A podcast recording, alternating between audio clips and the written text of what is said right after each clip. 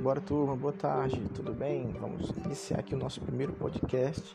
Nele eu escolhi falar um pouco sobre a evolução da patologia, onde ela começa com a fase humoral, que vai da idade antiga até a idade média, onde na época a maioria dos desequilíbrios de saúde eram atribuídos aos desequilíbrios humorais, que poderiam inclusive ser controlados pelos deuses.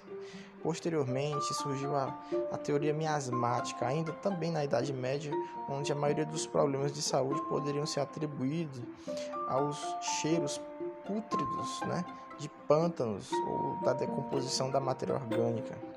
Posteriormente, a gente tem a fase orgânica, que vai do século XV ao XVI, onde a gente tem o protagonismo da necrópsia e da autópsia, que foi aí brilhantemente iniciada pelo Andrés Versalhos. Vale a pena ler um pouco sobre a história dele.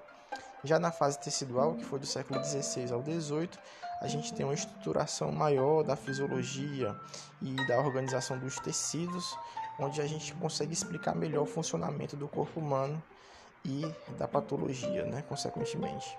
Na fase seguinte, que é a celular, já no século XIX, a gente passa a ter uma visão melhor, né, microscópica, devido ao surgimento desses novos equipamentos, que foi, no caso aqui, é, iniciada pelo Rudolf Virchow, certo? Extremamente importante para a gente chegar ao desenvolvimento da fase ultracelular, na qual vivemos atualmente, que se iniciou no século XX, onde a gente tem aí um protagonismo extremamente importante da biologia molecular, já da análise de organelas, da bioquímica, do DNA, da proteômica e da microscopia eletrônica no, no desenvolvimento de achados né, patológicos. Se você gostou, aparece amanhã, a partir das nove, a gente está junto para a gente iniciar essa semana e falar um pouco de patologia.